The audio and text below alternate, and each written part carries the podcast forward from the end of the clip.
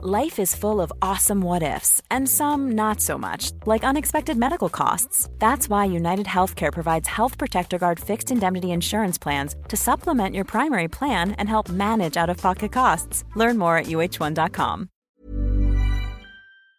Javier Milei suele decir que el principal problema a corto plazo que tiene que resolver Argentina es el problema de las LELICs Pero ¿qué son exactamente las LELIX y por qué suponen un problema tan grave para la Argentina? Veámoslo. Uno de los problemas financieros más graves y acuciantes a los que se enfrenta ahora mismo la economía argentina es el problema de las llamadas LELIX y de los llamados pases. Las LELIX y los pases no son más que pasivos a muy corto plazo del Banco Central de la República Argentina. Concretamente, las LELIX son deuda del Banco Central a 28 días y los pases son deuda del Banco Central a un día. Por tanto, cada 28 días en el caso de las LELIX o cada día en el caso de los pases, el Banco Central o ha de pagar esa deuda o más bien, lo que sucede, ha de refinanciar esa deuda. Y el problema es que el coste de la refinanciación es altísimo el tipo de interés que abona el Banco Central de la República Argentina para conseguir refinanciar los vencimientos de esta deuda a tan corto plazo supera el 100%. Esto significa que el monto total del ELIX y de pases se más que duplicaría cada año meramente por el hecho de refinanciar el importe existente. Es decir, que si el Banco Central debe 10, se ha de comprometer a pagar 20 para lograr que sus acreedores aplacen el pago de esas 10 durante otro año. Y si al cabo de un año el Banco Central sigue sin poder pagar, se ha de comprometer a pagar 40 para que sus acreedores decidan aplazar el pago otro año. Por tanto, con estos altos tipos de interés, la cantidad de deuda del Banco Central de la República Argentina es una cantidad explosiva está creciendo a tasas muy elevadas, no ya porque el Banco Central esté creando nueva deuda para financiar nuevos gastos del gobierno, sino simplemente porque se está creando nueva deuda para pagar los intereses de la deuda existente. En estos momentos, la cantidad total de LELIX y de pases supera los 23 billones de pesos y terminará el año, si todo sigue igual, por encima de los 30 billones. Pero es que claro, si termina el año por encima de los 30 billones de pesos, y si no se hace nada respecto a las LELIX y los pases a lo largo de 2024, terminaría el próximo año por encima de los 60 billones de pesos. Y esto tiene unas evidentes implicaciones hiperinflacionarias. Actualmente, si tomamos el tipo de cambio oficial entre el peso y el dólar, el valor en dólares de la deuda que existe en LELIX y pases, de esos 23 billones de pesos argentinos en LELIX y pases, superaría los 65.000 millones de dólares. Pero es que a cierre de 2024, si mantuviéramos el mismo tipo de cambio oficial de 350 pesos por dólar y las LELIX y los pases continuaran creciendo al mismo ritmo que ahora, el valor en dólares de la deuda en LELIX y pases superaría los 170.000 millones de dólares.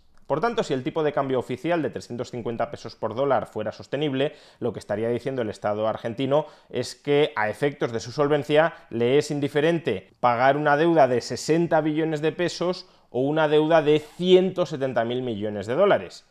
Pero como es obvio que el Estado argentino no puede pagar de ninguna manera una deuda de 170.000 millones de dólares o de 85.000 millones de dólares, lo que en realidad sucede es que el tipo de cambio oficial está muy inflado, de modo que inevitablemente habría que depreciarlo. Pero es que incluso si recurrimos al tipo de cambio de mercado, mil pesos por dólar, el valor en dólares de las LELIX y de los pases existentes a cierre de 2023 sería equivalente a 30.000 millones de dólares y a cierre de 2024 60.000 millones de dólares.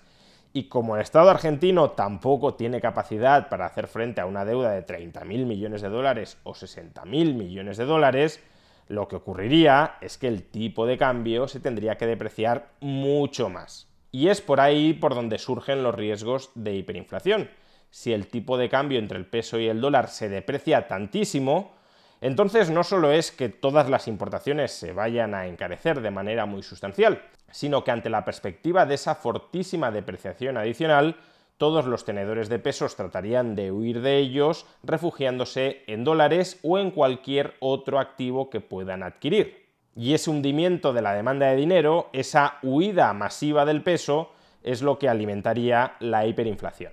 Por eso, por cierto, mi ley dice que no se puede levantar el cepo cambiario, es decir, las restricciones que establece el gobierno argentino a la compra de dólares, hasta que se haya solucionado el problema de las LELIX y de los pases. Porque si el gobierno permite que los argentinos compren irrestrictamente dólares, los acreedores de las LELIX y de los pases cobrarán esa deuda en pesos, en nuevos pesos que tendrán que ser emitidos, impresos a tal efecto por el Banco Central de la República Argentina y todos esos pesos, los existentes hasta el momento, más los nuevos creados para pagar las LELIX y los pases, se dirigen a ser intercambiados por dólares, pues entonces muchísimos pesos queriendo comprar dólares y no muchos dólares queriendo comprar pesos, significará una fortísima depreciación del peso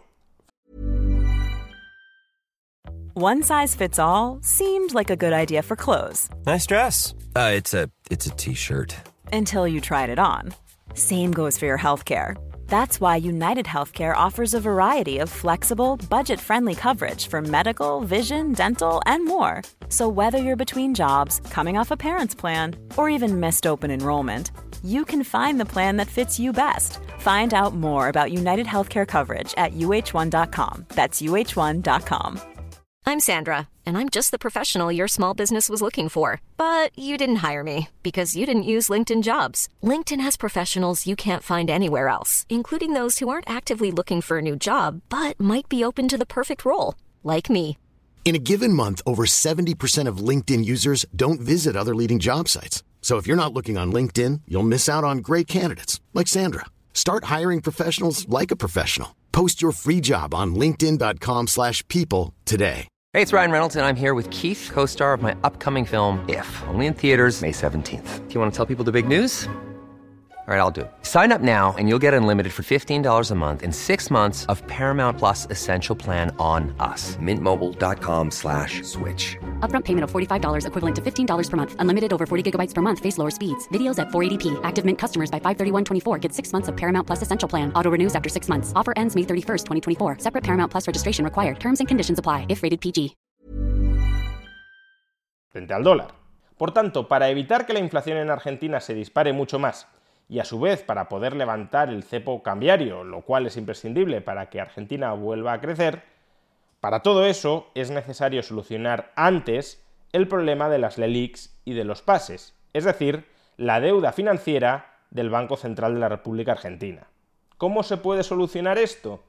Pues siempre que existe un exceso de deuda a corto plazo en una entidad, en este caso el Banco Central de la República Argentina, ese exceso de deuda a corto plazo que amenaza tu liquidez e indirectamente tu solvencia se puede remediar por dos vías.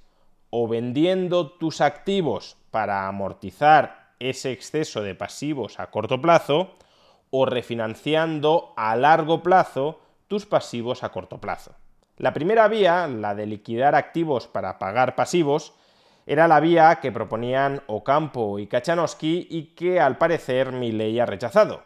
En esencia consistía en coger los activos del Banco Central de la República Argentina, añadir otros activos del Estado argentino, empaquetarlos, añadirles ciertas garantías que reforzaran la perspectiva de repago de todo ese conjunto de activos y venderlo en los mercados internacionales a cambio de dólares y con esos dólares reducir el monto de las LELIX y de los pases. La segunda vía, refinanciar el pasivo a corto plazo en pasivo a largo plazo, puede implementarse de dos formas. La primera es con una refinanciación por parte de tus propios acreedores. Normalmente se trataría de una refinanciación forzosa, es decir, se les diría a los acreedores de las LELIX y de los pases que no van a cobrar ni mañana ni en 28 días, sino a 5 años vista y con un tipo de interés mucho más bajo que el que ahora mismo están percibiendo. Esto sería el equivalente a algo que ya hizo Argentina a finales de los 80 y que fue el llamado Plan Bonex. Pero este no es el camino que parece que quiera seguir ley, dado que implicaría pérdidas muy sustanciales para los acreedores de las LELIX y de los pases. Así, la otra forma por la que puede refinanciarse la deuda a corto en deuda a largo, solventando de momento los problemas de liquidez, es consiguiendo que otro prestamista te preste a largo plazo y con esos fondos que obtienes de ese prestamista que te está prestando a largo plazo, amortizar tu deuda a corto plazo. De esa manera dejas de depender de la refinanciación a corto plazo de tus acreedores, saldas la deuda a corto plazo con tus acreedores porque has obtenido financiación a largo plazo. Y esto es lo que parece que ahora mismo está intentando hacer mi ley para solucionar el problema de las LELIX y de los pases. Ahora bien, esta segunda forma de solucionar el problema de las LELIX y de los pases tiene un gran inconveniente, sobre todo si la economía argentina no se termina dolarizando en el futuro. Y es que se estaría reemplazando una deuda a corto plazo en tu propia moneda por otra deuda, sí, a largo plazo, pero en una moneda que no controlas y que no recaudas, como es el dólar. Por tanto, aun cuando en el corto plazo se estabilizara el tipo de cambio entre el peso y el dólar, si en el futuro el tipo de cambio entre el peso y el dólar se siguiera depreciando, el valor real de la deuda en dólares sería creciente, porque necesitarías muchos más pesos para hacer frente al pago de una misma deuda en dólares. De ahí que esta operación financiera para solucionar el problema de las LELIX y de los pases pueda salir bien, si va seguida de muchas otras reformas que conduzcan a la dolarización de la economía y al crecimiento económico de Argentina, pero también puede salir mal si esas reformas se quedan a medio camino, Argentina no se dolariza, Argentina no crece, Argentina no consigue frenar la inflación y por tanto el tipo de cambio entre el peso y el dólar se sigue deteriorando, con un mayor monto por parte del Estado de deuda en dólares.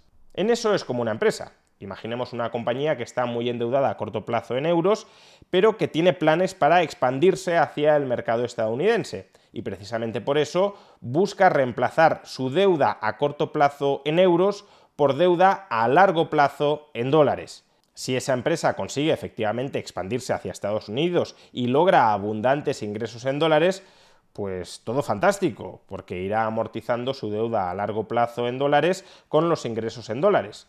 Ahora bien, imaginemos que esa empresa no consigue expandirse hacia el mercado estadounidense, no vende más en dólares, sigue ingresando solo en euros, pero el euro se deprecia y por tanto ahora tiene que hacer frente a largo plazo a esa deuda en dólares, pero esa deuda en términos de euros va creciendo porque el euro se va depreciando pues la situación financiera de esa empresa se habrá vuelto todavía peor.